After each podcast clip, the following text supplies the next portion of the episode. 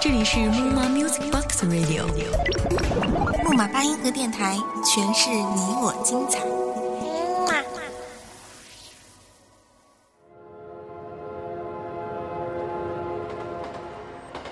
一首歌就像一卷胶片，单曲循环，记忆回放；一场故事，一盏温酒，伴侣回忆。这个世界的每一个角落，时时刻刻都在上演着不同的戏码，戏里戏外，你是谁，而我又是谁呢？我为你收藏了时光的胶片，现在开始回放。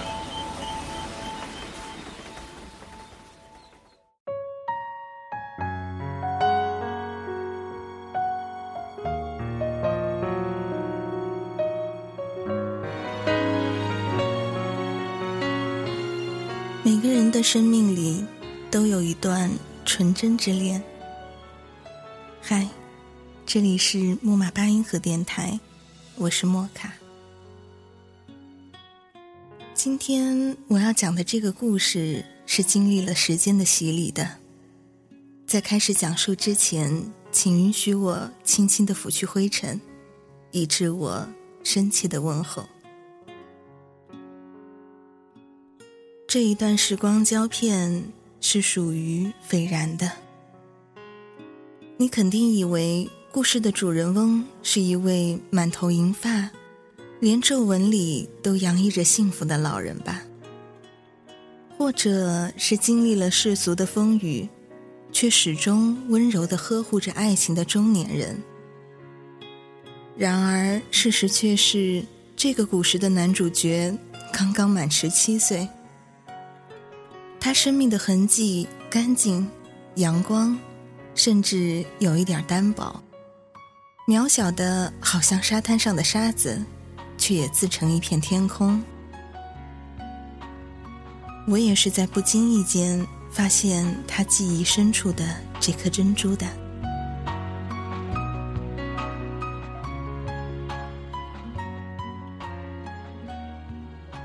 时间大约有十年了吧，男孩几乎忘记了他的存在。珍珠被搁置的太久了，若不是细心的眼睛，是不能发现的。那个时候的他，或者说是孩提时候的他，穿过了烟雨，穿过了繁华，一步一步向我们走来。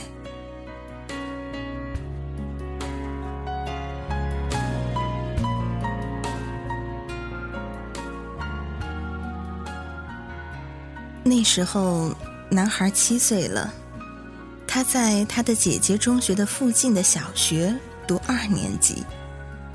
姐姐的成绩很好，特别是英语，很受老师和同学的欢迎。于是，姐姐就被选为了英语课代表，帮助老师收发作业。日子就这么一天一天的稳稳过去了。虽然姐弟俩的学校离得很近，只有两三百米；虽然老爸老妈是叮嘱姐姐多照顾照顾这个小调皮的弟弟，但是姐姐从来不会等弟弟一起回家，弟弟也从来没有想过要和姐姐一起回家。而那时候的孩子，大家互相配合，在爸妈的面前含糊着就过去了。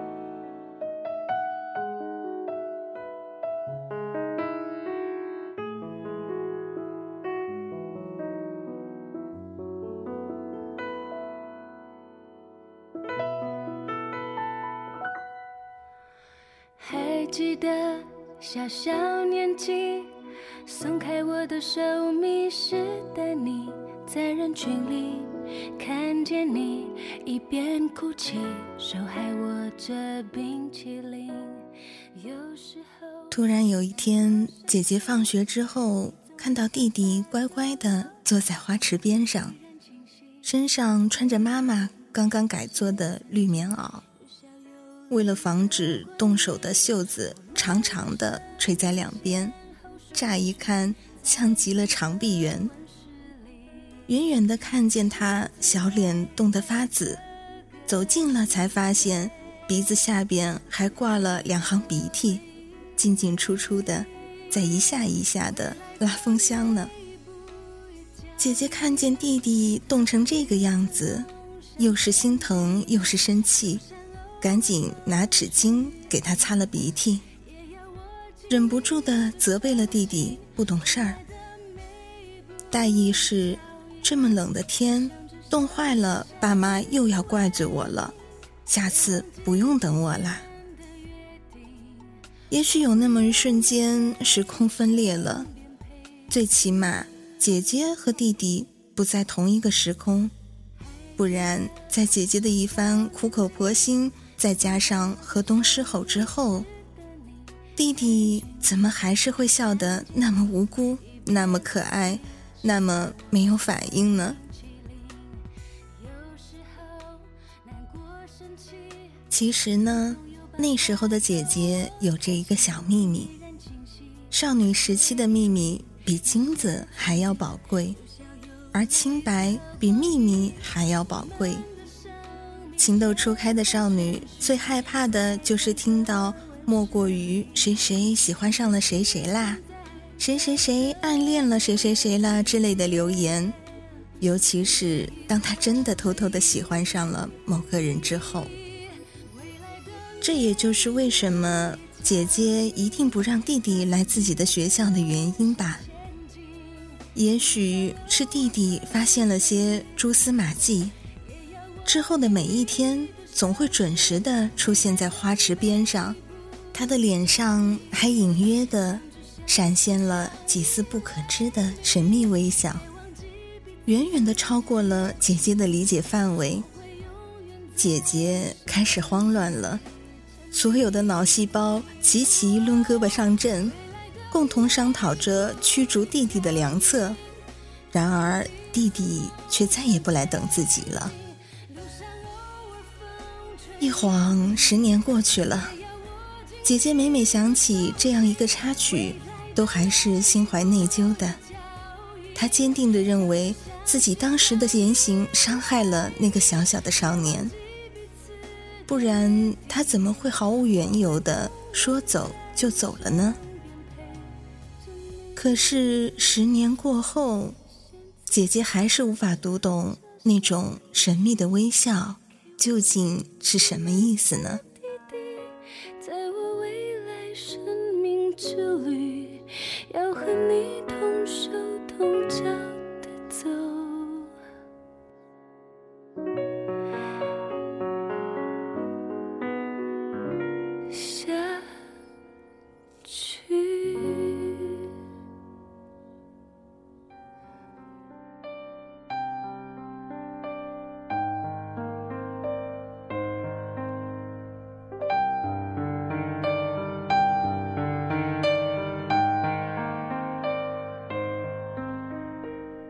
回忆像个说书的人，用充满乡音的口吻，跳过水坑，绕过小村，等相遇的缘分。你用泥巴捏一座城。故事的最后，谜底终于要揭晓了。那是在全家要搬迁的时候，拆穿弟弟心事的。是一个厚厚的信封，信封之所以是厚厚的，是因为那个信封里从小到大的套了无数个信封，最小的那个信封只有一块泡泡糖那么大，里边是一张字条，只写了五个字：芳芳，我爱你。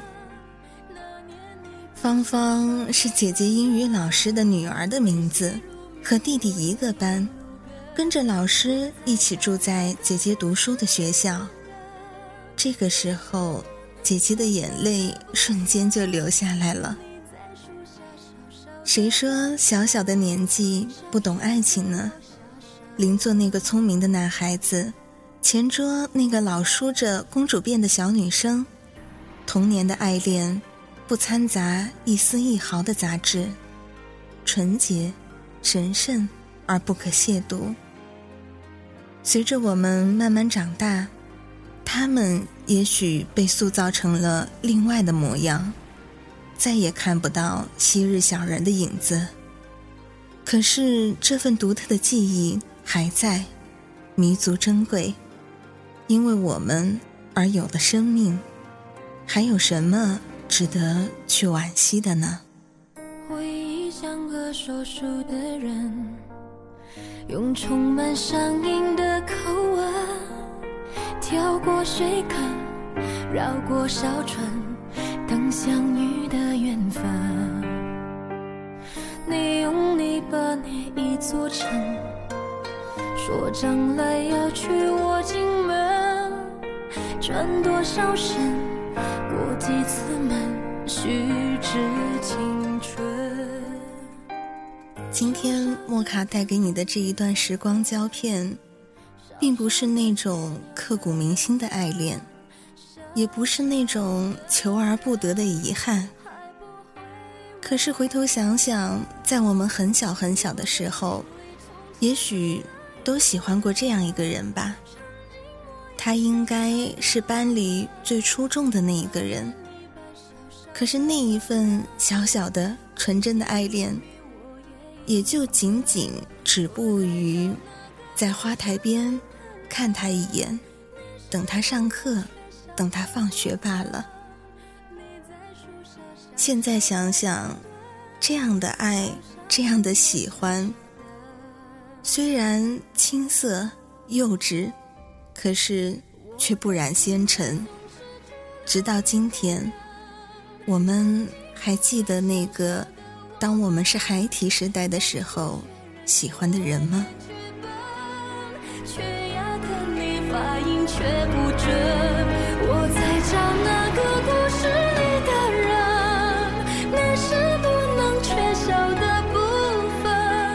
今天的时光胶片就放映到这儿了。这里是木马八音盒电台，我是莫卡，我们下期见。